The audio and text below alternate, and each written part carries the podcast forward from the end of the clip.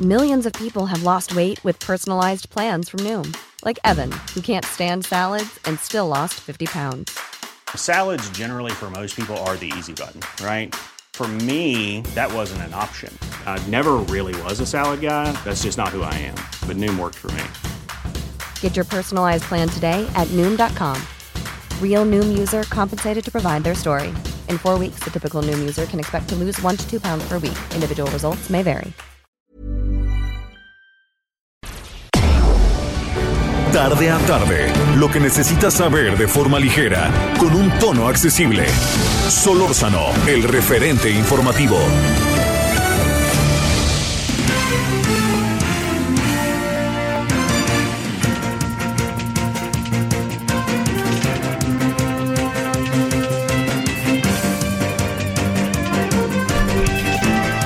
Diecisiete horas en la hora del centro. Muy buenas tardes. ¿Cómo está? Estamos en el día martes 12 eh, de mayo de este 2020 en los tiempos del coronavirus.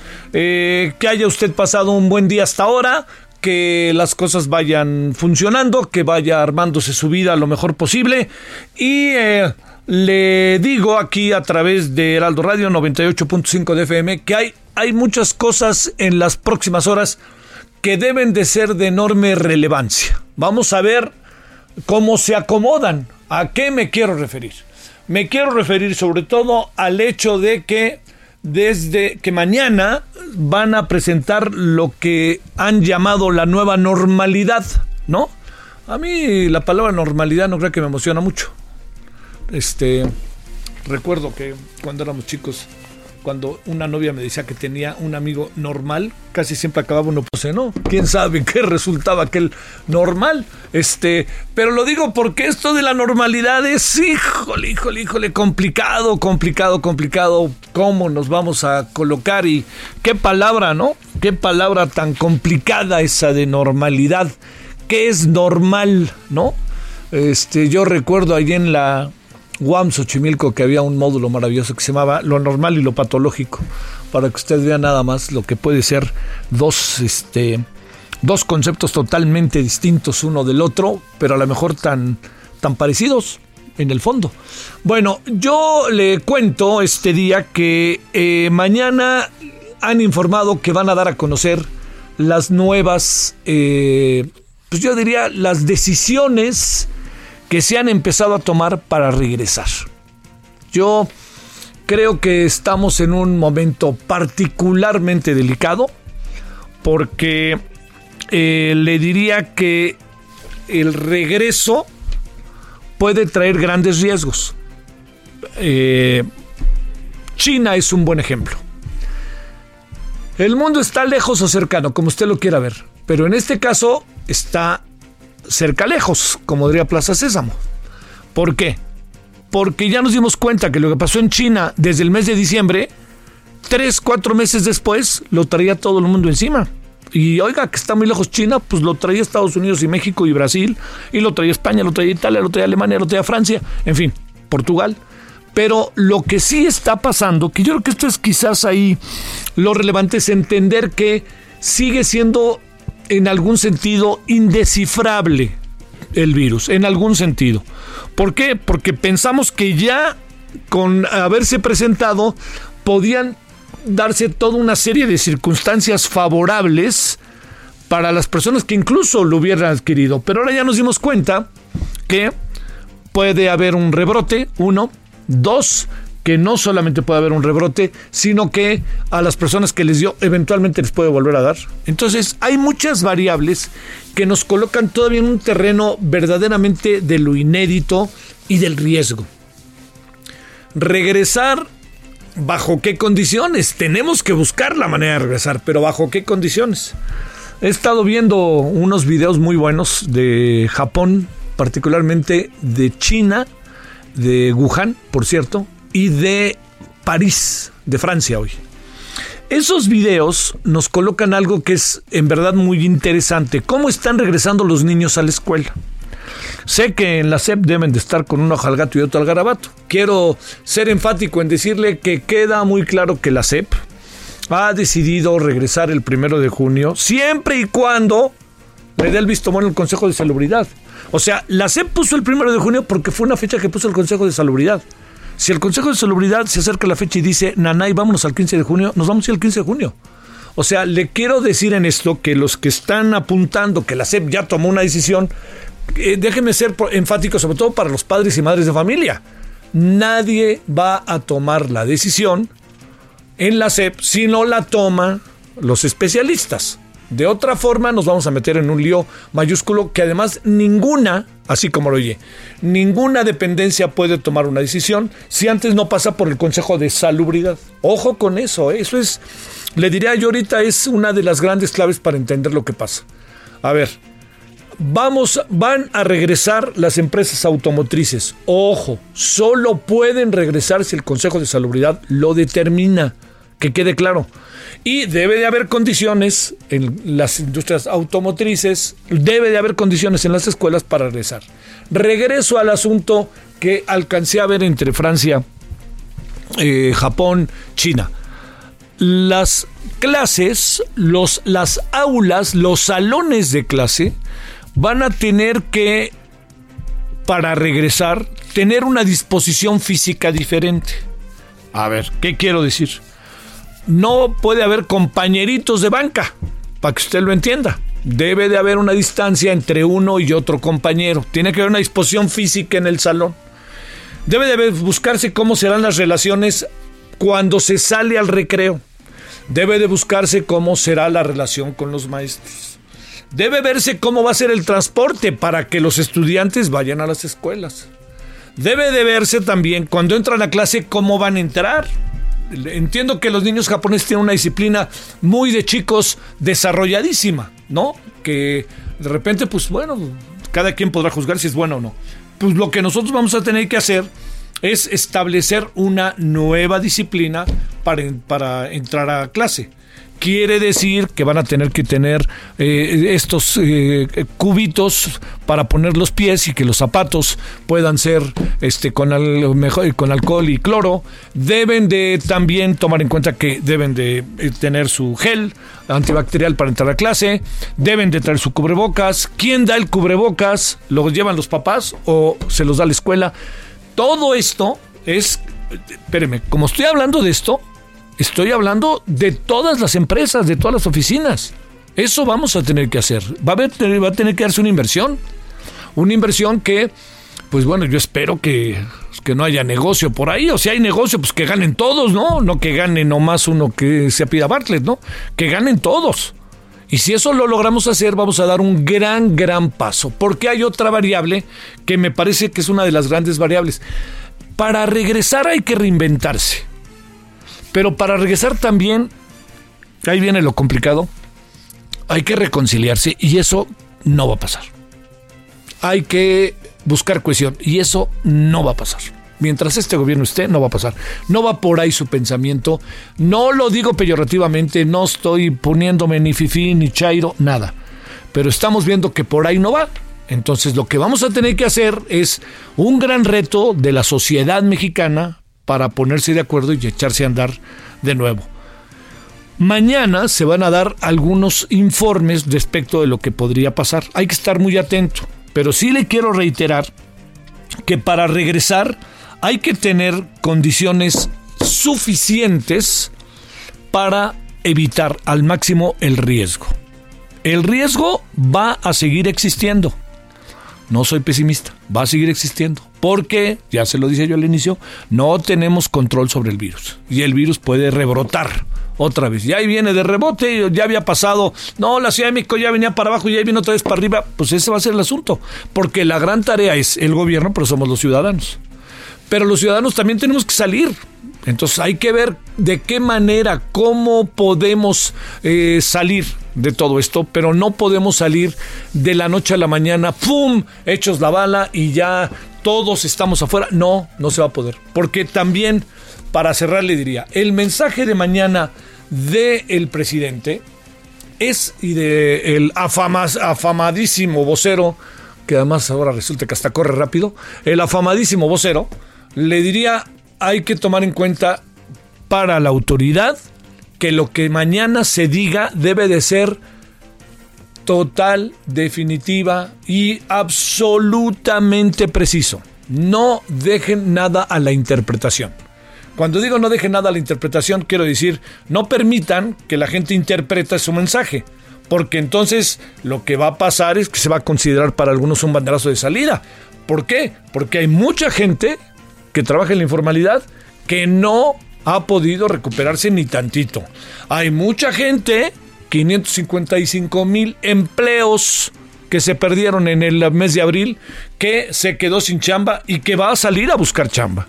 Entonces, en esto hay que ser muy claro. Las cosas son así y así y así. Y los programas sociales, hoy más que nunca, deben de verse auténticamente entre las personas que están en una situación al límite y verdaderamente bajo dificultades. Bueno, todo esto se lo cuento porque mañana, todo indica que mañana tendremos un día particularmente este, importante para conocer a detalle qué anda pasando, por dónde van las cosas y cuándo podríamos tener el camino de regreso, como luego dicen, ¿no? Ver cómo le podemos hacer para que mañana mismo podamos empezar a saber cuál es la ruta crítica que, nos, que seguimos.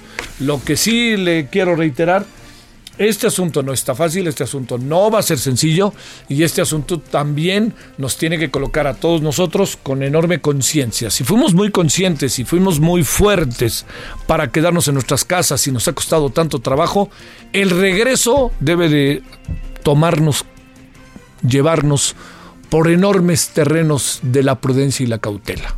Por ahí debemos de movernos. Bueno. Oiga, pues aquí andamos agradeciéndole que nos acompañe. Yo espero, insisto, que haya pasado un buen día martes. Insisto que los días pues son todos iguales y le agradezco muchísimo que esté entre nosotros. Bueno, vámonos a las 17 con 11. Si le parece, le cuento cómo anda, pues algunas informaciones de última hora, ¿no? Para que usted sepa. Solórzano, el referente informativo.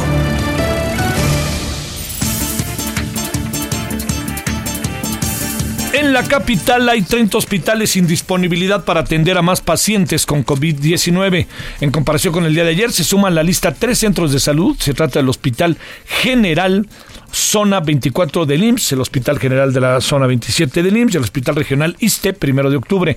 Estos dos últimos ya habían liberado su disponibilidad, pero volvieron a estar saturados. Recordemos que la cifra está en constante cambio debido a todo el proceso de disponibilidad de disponibilidad de camas.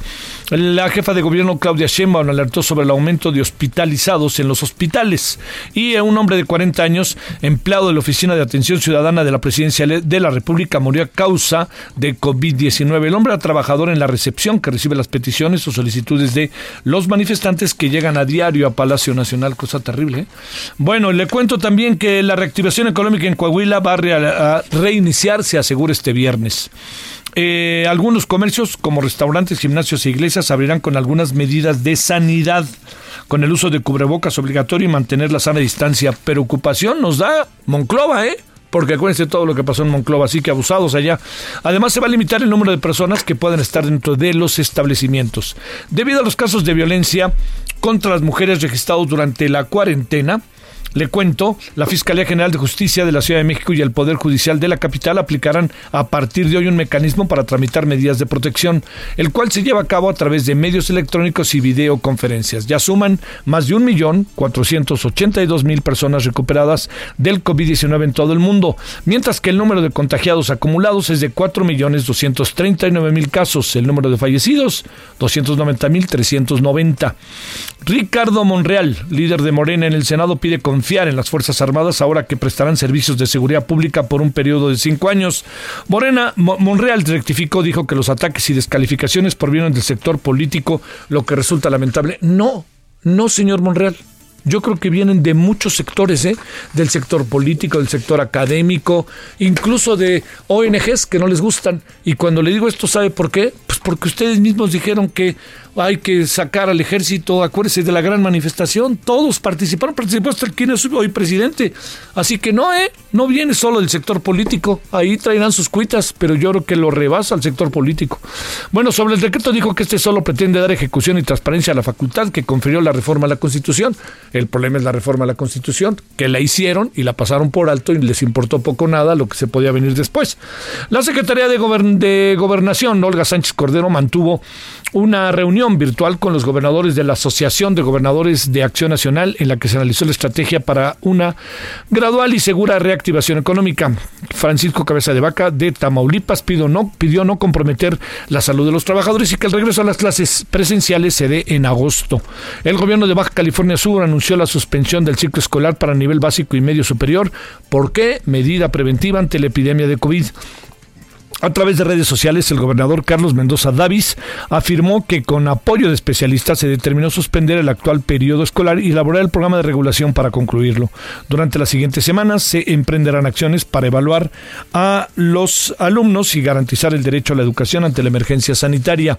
Y le cuento finalmente que la Secretaría de Salud del Estado de Michoacán informó la suspensión temporal en los servicios de 27 unidades médicas en los municipios de Zitácuaro, Tuxpan y Ciudad Hidalgo. Le cuento también que esto derivado de a diversos bloqueos de pobladores basados en rumores y desinformación y quienes aseguran que las instituciones oficiales planean una fumigación para esparcir el virus en COVID, de COVID-19. Esto, como se ha dicho, ¿no? La sanitización acaban considerándolo a mucha gente como si estuvieran esparciendo el virus. Hijo, lo que es terrible, ¿no? La necesidad de tener información tener información cambia las cosas, pero si la gente no le informa nada, llegan unos cuates vestidos como del siglo 25, este, traen ahí unas cosas que y están en la puerta de la casa de uno, pues oiga, no dudo que más de alguno pueda pasar a asustarse. ¿eh? En coordinación con el IMSS y el ISTE, el Comité Estatal de Seguridad en Salud afirmó que no serán enviados médicos y enfermeras a sus puestos de trabajo hasta que las autoridades garanticen su seguridad. Bueno, aquí andamos. Solórzano, el referente informativo. Bueno, vámonos a las 17:16 en la hora del centro con el doctor Mauricio Rodríguez Álvarez, académico de la Facultad de Medicina, vocero de la Comisión de COVID-19 de la UNAM. ¿Cómo estás, doctor Mauricio? Gracias que estás con nosotros. Buenas tardes. Hola, Javier. Muy buenas tardes. Muchas gracias por invitarme. Saludos a su auditorio. Al contrario, es un gusto. ¿Cómo, cómo debiéramos a ver, ¿cómo debiéramos imaginar, Mauricio, el regreso? Cuando digo imaginar, no estoy hablando como de así, del deber ser, ¿no? Sino cómo, qué tendríamos que pensar, qué tendríamos que atender, qué tendríamos que hacer los ciudadanos. ¿Qué han ido viendo ustedes desde la UNAM sobre el tema? Eh? Pues mira, el, el regreso va a ser un regreso, digamos, escalonado, diferenciado, gradual dependiendo de los riesgos, dependiendo de las actividades. Eh, hay algunas cosas a las que nos va a costar mucho trabajo poder regresar a como estaban, sobre todo las cosas que juntan mucha gente, eh, las cosas muy presenciales, las reuniones grandes, ¿no? Todo eso va a ser un poco más complicado. Eh, y yo, pues calculamos una cosa gradual, básicamente, como se fue cerrando, así ir abriendo de regreso. Oye, este, hoy, estos días estamos viendo lo que ha pasado en, algunos países respecto al tema educativo. Lo decía al inicio, Mauricio, el tema de cómo regresar a clase, cómo se dispusieron los salones de clase, la relación maestro-alumno, cómo se establece ahora en términos físicos, eh, cómo se forman, cómo llegan a la escuela, cómo... Ahí, ahí, digamos, en una universidad como la UNAM, que tiene doscientos y tantos mil estudiantes, nada más ciento y tantos mil en CEU. ¿Cómo, cómo, le, ¿Cómo hacer todo eso, Mauricio? ¿Qué han pensado? Pues mira, de, entrada hay que reconocer que lo que está funcionando bien ahorita como educación a distancia, como toda, todas las tecnologías de que permiten un trabajo remoto, deben de continuar y fortalecerse. Ah. Y eso nos permite identificar cuáles cosas son eh, esencialmente presenciales y fortalecer ahí algunas de las de las secciones específicas. Por ejemplo eh, estas estas clases multitudinarias eh, que quizá puede ser que, que no sean tan necesarias si lo logras con un sistema remoto pero sí un laboratorio unas clases presenciales de otro tipo no que, que pudiera ser parte de la de la actividad. Por supuesto, todo el trabajo de laboratorios, museos, actividades culturales, todo eso, pues esto es presencial, eso hay que, sí va a haber que buscar, eh, pues a acomodarlo para que pueda regresar, porque es importantísimo seguirlo haciendo, pero seguir escalando de acuerdo a los riesgos. Quizá esa es la parte. Viene ahorita una etapa de evaluación de riesgos muy puntual. Sí. ¿no? Oye, ¿supones, eh, Mauricio, que podríamos estar en una especie de antes y después respecto a el proceso de clases presenciales en el sistema educativo mundial? Yo creo que sí. Yo creo que primero se está pues, revalorando esto, ¿no? Lo, lo teníamos medio pues como en como en una categoría diferente, pero tiene un valor muy importante la, la educación a distancia. Sí. Entonces se tiene que replantear su su capacidad, sus características, eh, regresar a las cosas meramente esenciales que requieran la presencia y la, la acción de la escuela, pero sí sí vamos a tener un, o sea, sí claramente un antes y un después, ¿no? Sobre todo en cosas de equipamiento, de destrezas, de en cómo enfocar con estas tecnologías, ¿no? Ahora estamos viendo escuelas, eh, por ahí daba el rector la, la cifra de en cuánto tiempo se implementaron alrededor de 6.000 aulas virtuales de la UNAM, Sí. que ya que ya llegan a ser decenas de miles, ¿no? Eh, y pues tener esa capacidad de adaptación es fundamental para la parte educativa meramente, ¿no? Todas las otras actividades pues van a tener que coordinarse de acuerdo a sus riesgos y hacer un regreso escalonado y con un regreso muy dinámico, ¿eh? Hay que estar preparados para de pronto decir, pues hay un brote por aquí, se Sí. cierra unos días, este, así. Sí, claro. Sí, sí, sí. No- no Oye, va a ser fácil. tendría, a ver, fíjate, algo que, que uh, hemos ahí medio debatido. Tendría una especie, bueno, hasta donde es posible, ¿verdad? Una obligación. Lo digo en términos hasta donde es posible, Mauricio. Que la UNAM, el POLI, que las empresas hicieran pruebas a todos los que integran sus comunidades. Pues mira, lo de las pruebas es un barril sin fondo, ¿eh? Sí. Porque te puedo hacer una prueba y que hoy te salga negativa y pasado mañana empiezas con signos y síntomas y te voy a tener que hacer otra. Y, y eso de pronto es, si se hace un barril sin fondo. Hay unas estrategias que, por ejemplo, el estado de Nebraska en Estados Unidos está eh, aplicando, que es hacer unas pruebas como como juntar cinco pruebas en una y si te salen negativas, las cinco son negativas. y si te sale una positiva, pues ya repites algunas de las que tengan más riesgo o algo así. Pero como estrategias, sin duda sí va a haber que tener más capacidad para hacer pruebas, para detectar rápido casos y sus contactos, para poder accionar, ¿no? Sí.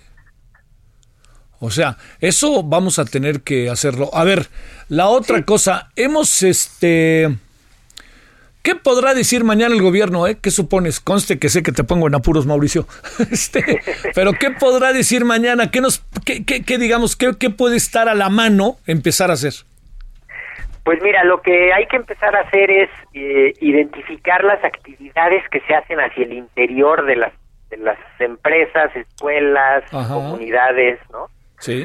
Para poder empezar a hacer una especie de catálogo de riesgos, un inventario de actividades, para que puedas ponerle una categoría de riesgos y puedas poner justamente intervenciones puntuales, ¿no? O sea, eh, que puedas ver si, si es necesario que todo el personal esté junto a la misma hora, al mismo tiempo, puedes hacer horarios escalonados, este, si tienes algo, personas de mayor riesgo que otras. O sea, primero hacer una especie de inventario de riesgos Sí. para poder implementar medidas específicas. Seguramente se van a mandar medidas generales, de, pues lineamientos generales, ¿no? Para cada gremio, para cada rubro. Pero hay que pensar que tiene que ser un trabajo además muy coordinado Sí, con, claro. con todos los involucrados, ¿no? Sí. Nos han preguntado mucho, por ejemplo, imagínate que una empresa grande regresa a sus actividades y ellos sí pueden pagar eh, espacios más amplios, Claro. centro sanitario, ¿no? Todo. Pero todos sus proveedores de alrededor que los van a hacer ir a trabajar, pues tienen también que tener una forma de apalancar esos riesgos, porque si no los van a ir a hacer trabajar los grandotes y ellos no van a estar en capacidad de responder así tan fuerte como los otros, entonces se puede hacer ahí un pues un enredo, ¿no? sí, un enredo fuerte de riesgos. Pues bueno, este, pues eh, seguiremos, Mauricio. Yo te quiero agradecer que has estado con nosotros, Mauricio Rodríguez Álvarez, académico de la Facultad de Medicina y vocero de la Comisión de COVID allá en la Universidad Nacional Autónoma de México. Gracias, Mauricio. Buenas tardes. Muchísimas gracias, Javier. Un abrazo. Saludos. Para ti. Pausa. El referente informativo regresa luego de una pausa. Estamos de regreso con el referente informativo.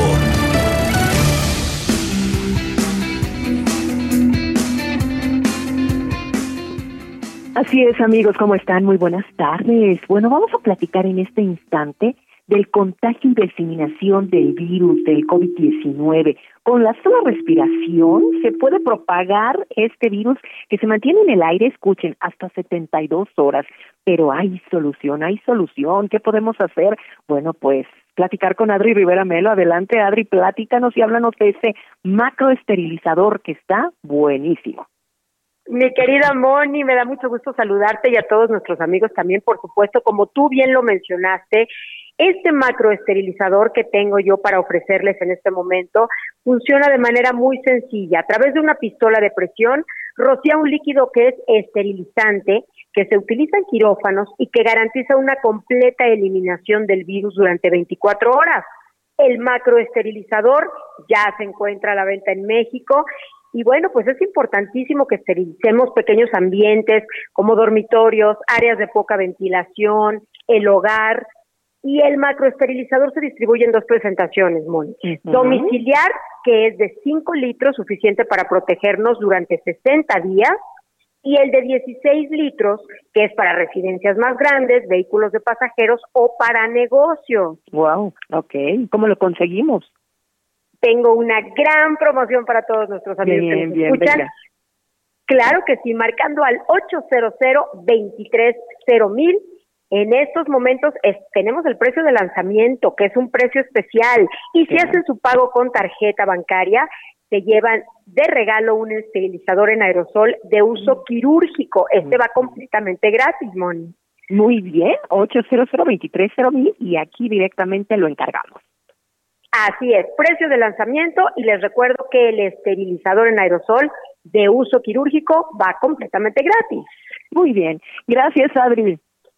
Gracias, Moni. Un beso. Besos. Buenas tardes. Continuamos, amigos. Solórzano, el referente informativo.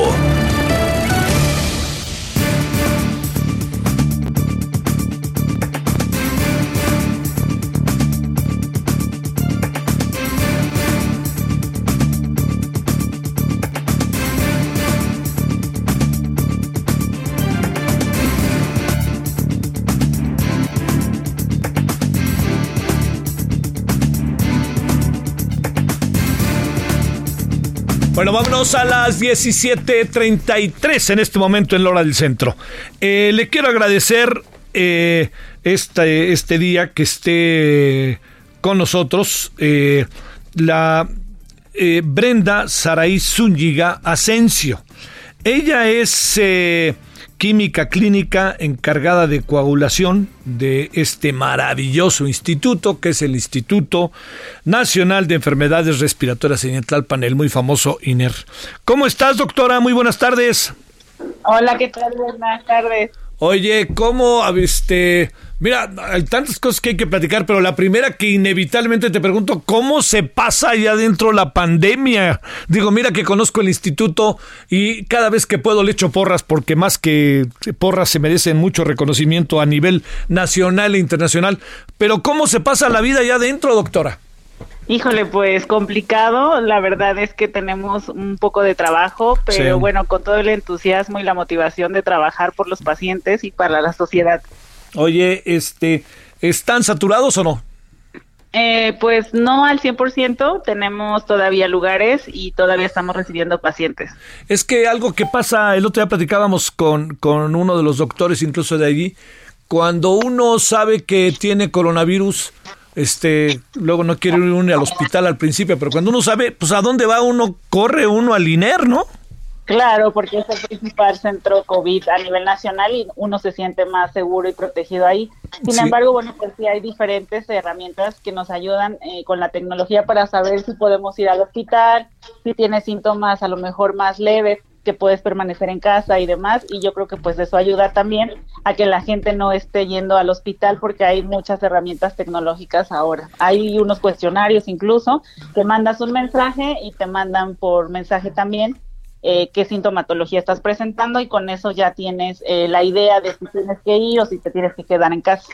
¿Estaremos aprendiendo los ciudadanos, eh, doctora? Yo creo que sí.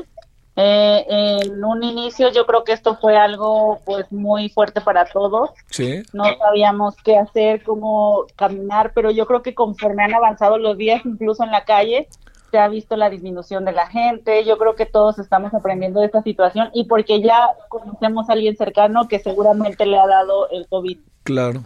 Eh, doctora, eh, a ver, ¿qué es, ¿qué es lo que pasa con un paciente?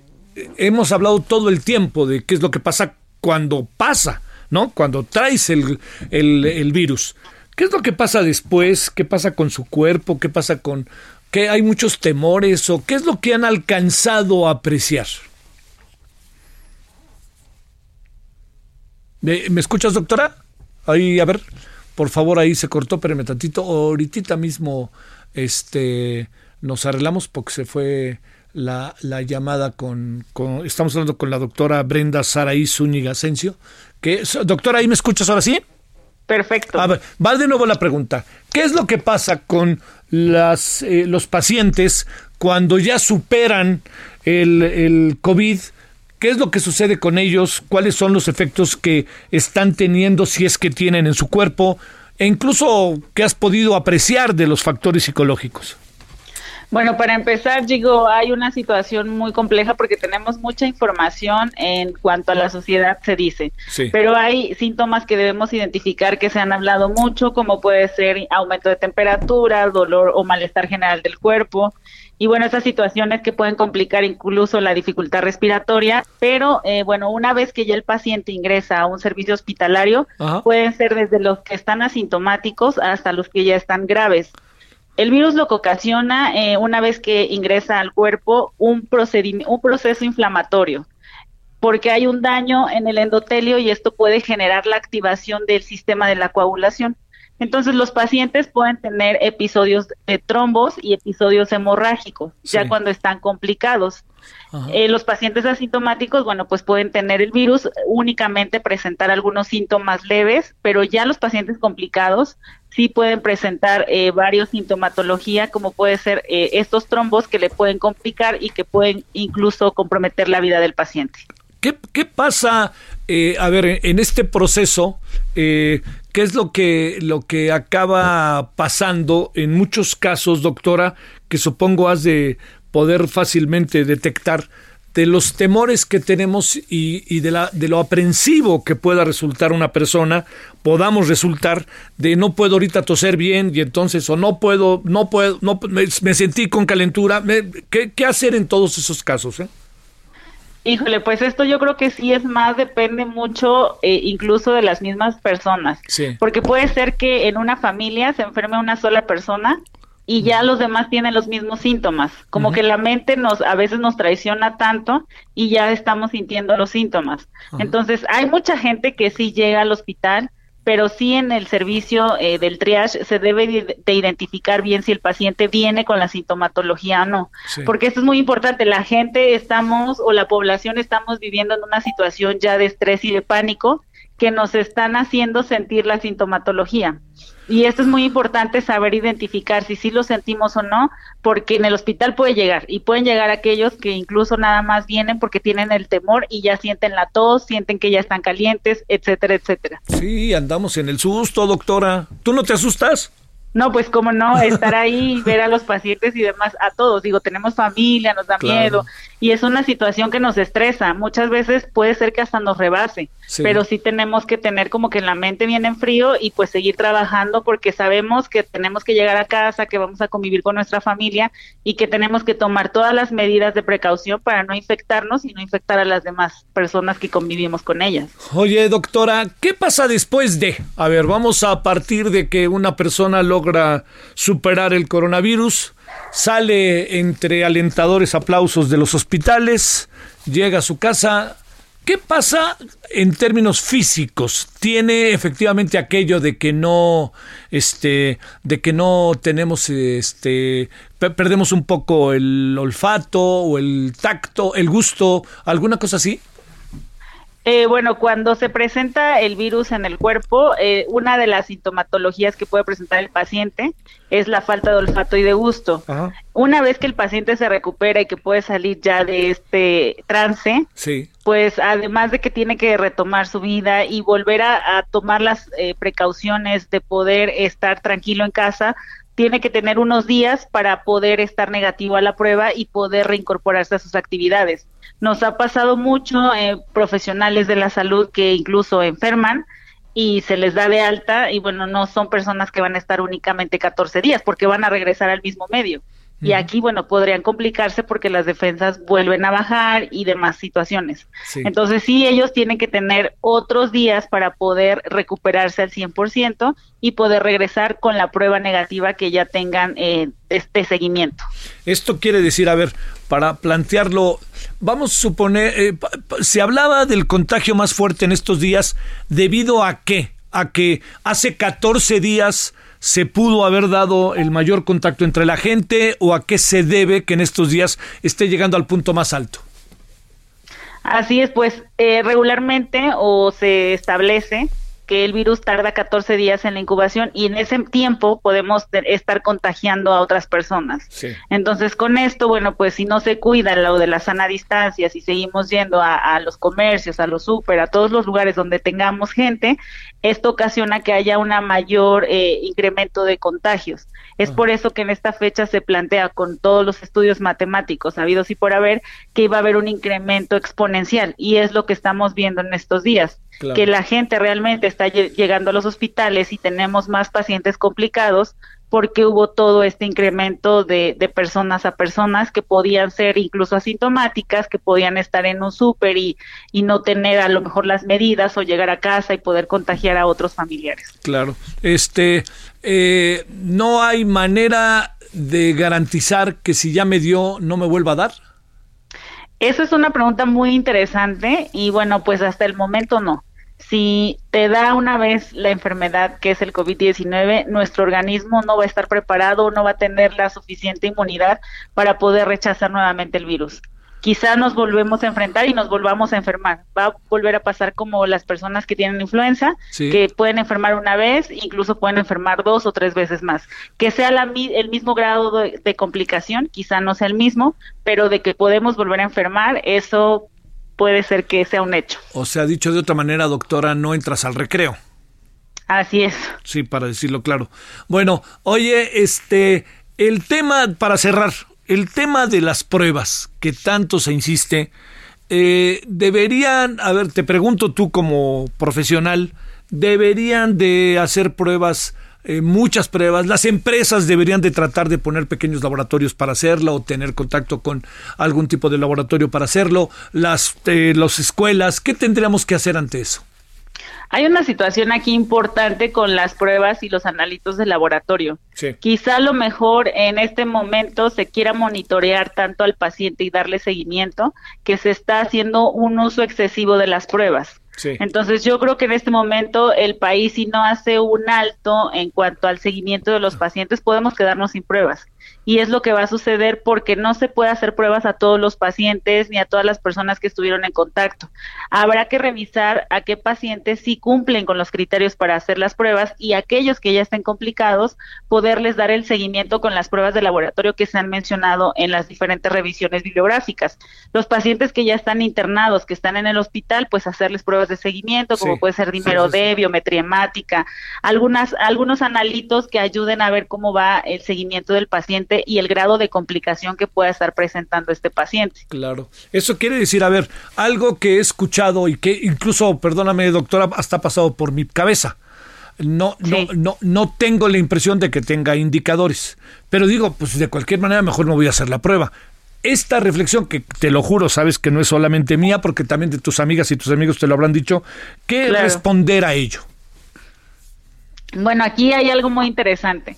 Quizás si tuvimos el contacto directo con una persona infectada, habrá que identificar bien a partir de qué momento estuve con esa persona, si estuve muy cerca de esa persona, si conviví con ella, si platiqué muy cerca, esperar los 14 días que nos marcan las referencias bibliográficas para poder identificar si presento signos y síntomas clínicos. Muy bien. Si es así, poder acudir a un servicio para comentar que estuve en contacto con una persona y que bueno, eh, pues estoy en, en, exposición de poder padecer la enfermedad, entonces probablemente que me puedan hacer la prueba. Pero si me la quiero hacer únicamente porque quiero saber si estoy bien, esto sería algo muy ambiguo, porque puede ser que ahorita me salga negativa, pero no sé si saliendo del hospital o donde voy a ir a hacérmela me contagie. Doctora, una luz nos ha llegado, gracias que pudimos platicar contigo. ¿Sabe? Es que de repente pienso que estas cosas deberían de ser, no sé, digo, sé que eres una doctora reconocida y todo, pero uno dice, pues explíquenos con peras y manzanas las cosas, porque ahora hay otra cosa, doctora, interpretamos las cosas, que es un contento los ciudadanos, ¿no? Así es como que cada quien tomamos nuestro criterio, pero sí es muy importante revisar y además digo, las redes sociales son muy buenas, pero también pueden ser una información muy mala, porque mucha gente comparte cosas y contenido que no tiene fundamento y eso desvía mucho a la población. Sí. Bueno, este, eh, pues, mañana van a dar indicaciones para el regreso, doctora. Así es. Va a estar interesante, ¿no? Sí sería bueno que nos pusiéramos a ver las eh, disposiciones oficiales y poder saber qué es lo que sigue a partir de mañana. A ver, la última pregunta, este, conste que desde hace rato era la pregunta, perdóname doctora.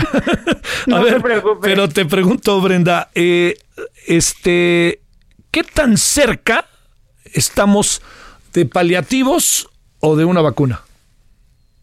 Híjole, eh, pues esto es una pregunta buena. Eh, yo creo que las investigaciones, las líneas de trabajo se están haciendo no nada más en México. Eh, te puedo decir con seguridad que en el instituto estamos trabajando diferentes líneas que van aportando a toda esta situación y en el mundo entero. Sin embargo, bueno, pues el, virus es tan cambiante, es tan mutante que es difícil poder detectarlo en, en, un punto donde podamos decir aquí vamos a hacer la vacuna y de aquí va a salir en adelante. Es complicado, pero los trabajos y las líneas de investigación se están haciendo y yo creo que México nos está quedando atrás. Eso me parece muy importante. Este, nuestros especialistas de la ciencia neoliberal, doctora. Así es. Oye, una, una cuestión, decía hace pocos días, bueno, como unas dos semanas, Rafael Nadal, este extraordinario tenista español, dice, veo muy difícil que volvamos a jugar como hemos jugado a lo largo de mucho tiempo, si no es que aparece una vacuna. ¿Algo así, va a pasar? ¿Sí va? Yo creo que sí, porque a partir de este de esta pandemia que nos ha dejado mucha información a todo el mundo, miraremos en la sociedad la salud de otra perspectiva y creo que en este momento también es una pausa para, para hacer reflexión de qué cosas estaban haciendo bien y cuáles aquellas tenemos que mejorar. Entonces yo creo que de aquí va a ser algo totalmente diferente, que vamos a aprender mucho, que estamos aprendiendo y que vamos a hacer uso de todo eso. Ver un Chivas Pumas en CEU con estadio lleno va a estar difícil, ¿verdad? Eso sí, muy difícil. Muy difícil. Bueno, doctora, te agradezco y te agradezco en muchos sentidos que hayas estado con nosotros. No, pues a ustedes muchas gracias por la consideración y pues cuando se les ofrezca sus órdenes. Allá te buscaremos. Gracias, doctora. Muchos saludos a todo el personal maravilloso de Liner. Gracias. Gracias, hasta luego. Bueno, ella es química clínica encargada de coagulación. Brenda Saraí Zúñiga Asensio. Qué buen personaje, ¿no? Fíjense en manos de quién estamos para que no anden haciéndole del argüende. ¿Se dio cuenta en manos de quién estamos?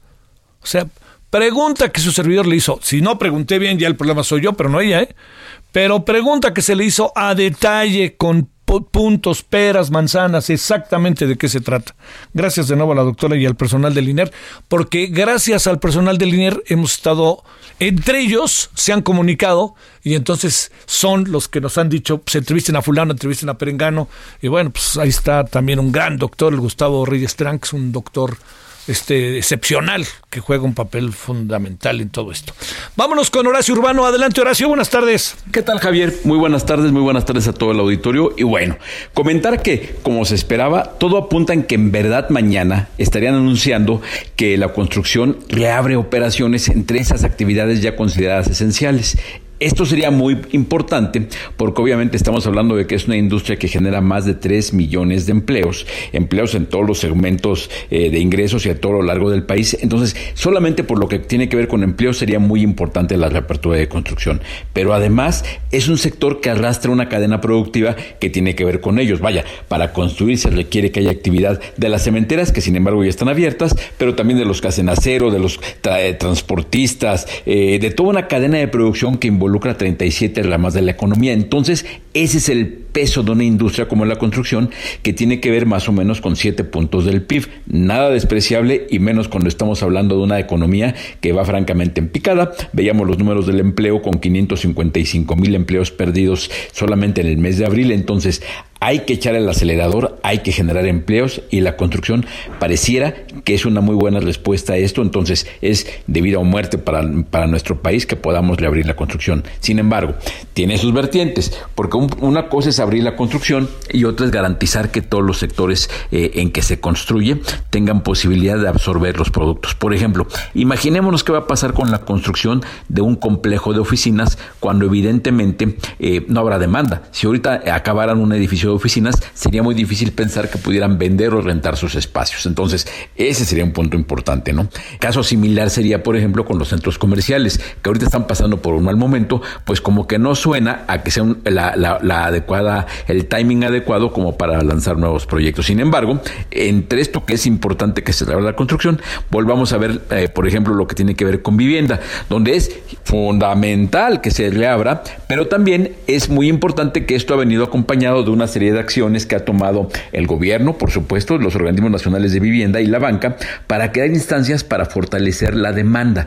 Hay que tener confianza la gente que pueda comprar una casa, hay que tener condiciones y productos para que lo puedan hacer, porque de nada serviría, volvemos a la cadena de producción, de nada serviría activar la construcción de las casas si una vez acabadas no hubiera posibilidad de que el mercado las tomara. Entonces, ¿es buen momento para comprar una casa? Pues digamos que quitando los temores de la emergencia, sí quien tenga la seguridad del empleo, quien tenga la seguridad de que tiene derecho a un crédito Infonavit, Fobiste o que tiene capacidad de, pago de un crédito bancario, es muy buen momento para comprar una casa. ¿Por qué? Porque las propiedades están en un valor donde no van a bajar, no nos vayamos con la finta, aquí en México a diferencia de otros países no van a bajar, los créditos siguen estando en muy buenas condiciones, hay buenos productos como ya habíamos anunciado donde están postergando de con estos esquemas de compra ahora y empieza a pagar dentro de cuatro meses su hipoteca, pero además Infonavit y Fobiste acaba de, anunciar que en, que en junio estará operando un nuevo esquema que es muy interesante porque hay mucha gente que conocíamos los créditos donde el esposo trabajaba en una empresa privada, la esposa trabajaba en el sector público, ella tenía un crédito Fobiste, un crédito Infonavit, los compraban en un crédito conyugal y con esos créditos cofinanciados compraban una casa. Sin embargo, también hay muchas personas que el señor trabaja en la mañana eh, dando clases en una escuela pública y en la tarde en una escuela privada. Entonces, ese mismo trabajador puede ser al mismo tiempo derechohabiente de Infonavit y de Fobiste. La buena noticia es que ahora se van a poder otorgar esos créditos cofinanciados para una sola persona y eso permitirá que tengan montos que podrían llegar hasta el millón seiscientos mil pesos, ya una cantidad importante y esto fortalece la estructura de la demanda. ¿Qué faltaría para que haya más opciones para que el mercado pueda tomar lo que pueda producir la construcción? Sería fundamental que hubiera un esquema para darles crédito a los que no son cotizantes ni de Infonavit ni de Fobiste. Eso sería buenísimo. Entonces, ojalá que reabra la construcción porque nos puede ayudar a recuperar empleos. Perdimos 555 mil en abril. Habría que ver de, generarlos y que sean empleos formales. No nos vayamos con la finta de apoyos, becas o apoyos, apoyos este, sociales que no son empleos. Se requieren empleos formales registrados en el IMSS. Se requiere que haya un, un desarrollo económico registrado en el PIB. Vayámonos con números formales para que podamos entender la respuesta a una crisis que es enorme. Entonces, seriedad para la respuesta financiera a un problema de una dimensión que sí es para preocuparse. Javier, pues hasta aquí mi comentario. Un abrazo y un saludo a todo el auditorio. Solórzano, el referente informativo.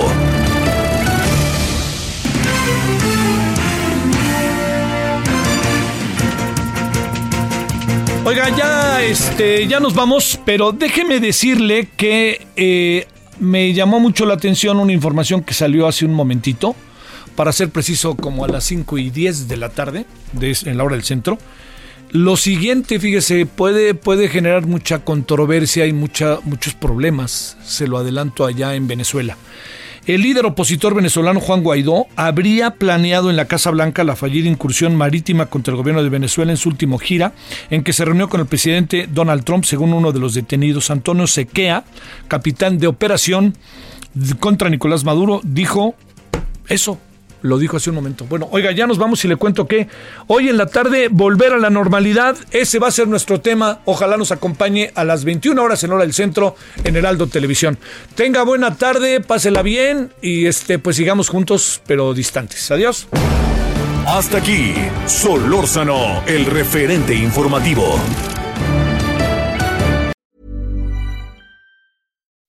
When you make decisions for your company, you look for the no-brainers. If you have a lot of mailing to do, stamps.com is the ultimate no brainer. Use the stamps.com mobile app to mail everything you need to keep your business running with up to 89% off USPS and UPS. Make the same no brainer decision as over 1 million other businesses with stamps.com. Use code PROGRAM for a special offer. That's stamps.com code PROGRAM.